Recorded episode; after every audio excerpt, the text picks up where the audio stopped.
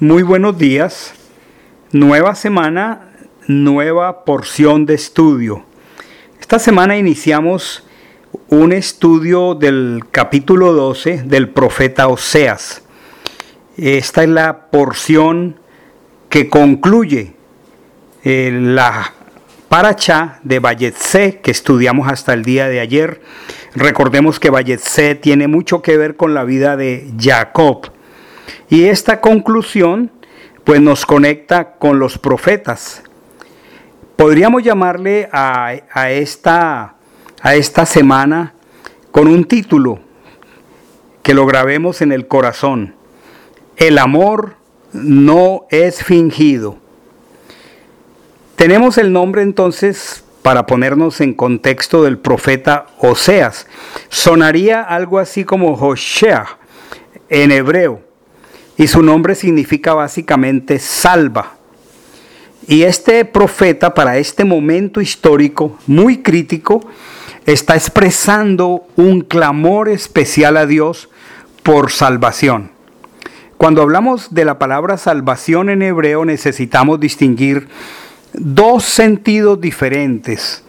Uno tiene que ver con escaparse, salvarse, ponerse a salvo o ponerse en escapatoria o salir o huir. Y este sentido no tiene que ver con la salvación en el sentido de la eternidad. Es como, por ejemplo, me salvé de morir en el accidente, pero no necesariamente se salvó en el sentido de la preservación del depósito de la vida eterna. Entonces, Ochea que significa salvación, es un clamor por la preservación del depósito de la vida eterna. Ahora, es muy importante poder ubicar el tiempo histórico y los contemporáneos cuando este profeta fluyó como la palabra del Señor. Y podemos ubicarlo al leer el capítulo 1 del mismo Oseas en el versículo 1, porque nos va a mencionar algunos reyes que reinaban cuando él estuvo profetizando, al menos en una parte del tiempo. Entonces Oseas 1.1 dice, palabra del Señor que vino a Oseas, hijo de Beri, en días de Usías, Jotam, Acaz y Ezequías, reyes de Judá. Y en día de Jeroboán, hijo de Joás, rey de Israel. Entonces, ¿Cómo podríamos identificar dos grupos? Tal vez nos dimos cuenta que mencionó reyes de Judá y reyes de Israel. Para poder entender esto e identificar los dos grupos diferentes, necesitamos recordar que a la muerte de Salomón lo sucedieron dos reyes a cambio de uno. ¿Por qué? Porque el reino de Israel se dividió, lamentablemente. Uno se llamó entonces el reino del norte, que incluía lo que se llaman las diez tribus del norte. Y otro, el reino del sur, en el cual estaban ubicadas dos tribus. Ahora, para este momento de la división, el reino del norte tiene por rey a Jeroboam. Y el reino del sur tiene por rey a Roboam. Este Roboam era hijo de Salomón. Necesitamos entonces, a manera de contextualización o de ver el entorno, familiarizarnos con algunos términos que son sinónimos. Por ejemplo, a Judá, esto es las dos tribus del sur, se refiere a Judá y a Benjamín, también se les llama casa de David. ¿Por qué? Porque David nació y reinó en Judá. También se le llama Jacob o reino del sur. Así que cuando estemos leyendo a los distintos profetas y diga Jacob o David o Judá, se está refiriendo al reino del sur.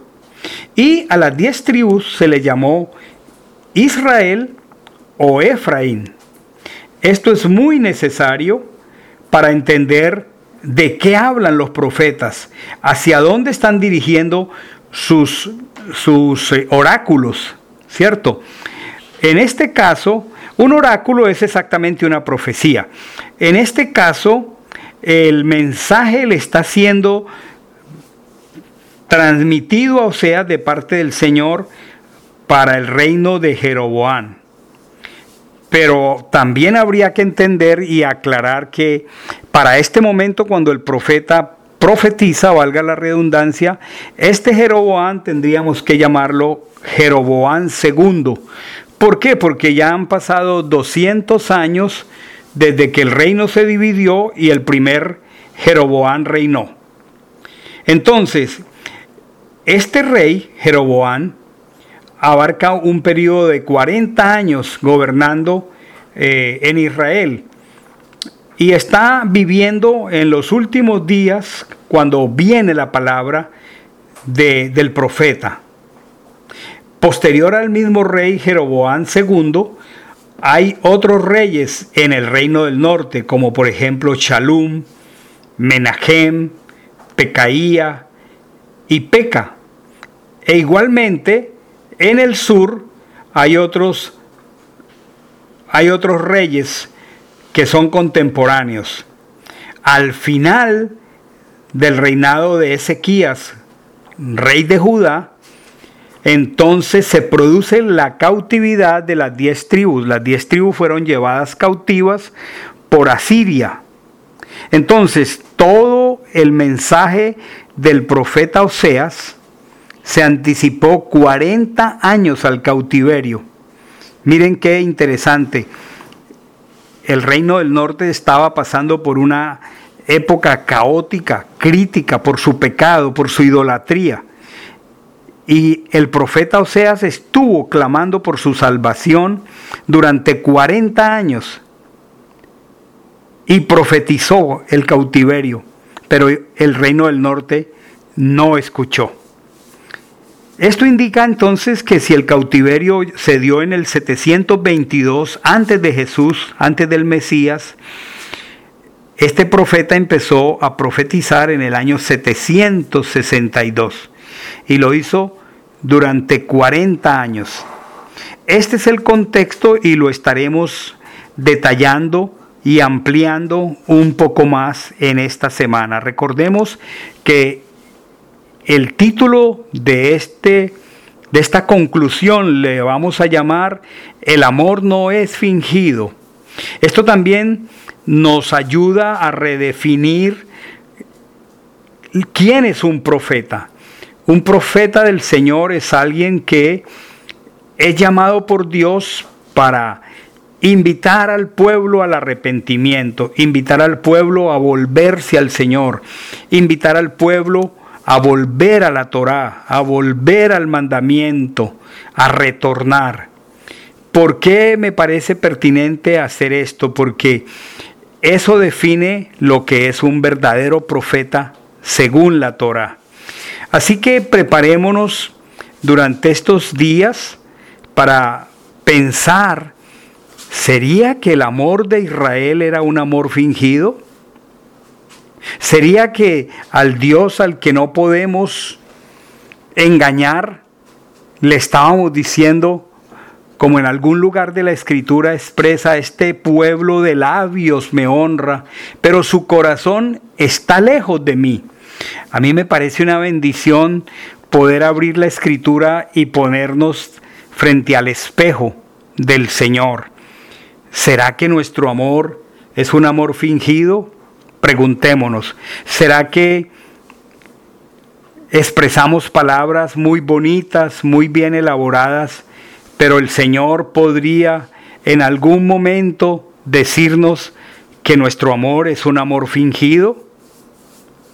¿Será que a pesar de que han pasado los días, las semanas, los meses o tristemente los años, no hemos cambiado? No nos hemos arrepentido, pero aún así nos presentamos delante del Señor con palabras que no indican coherencia con nuestro corazón.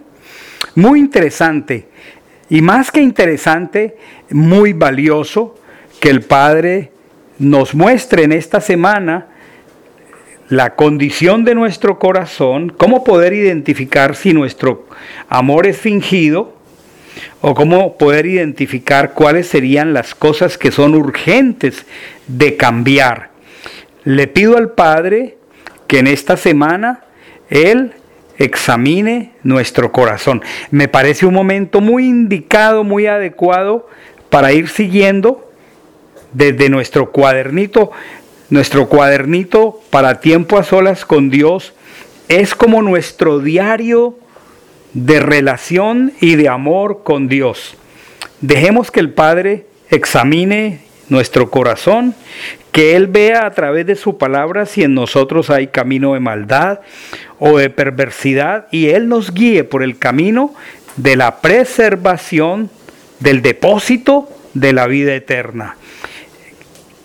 Que haya shalom en nuestros hogares.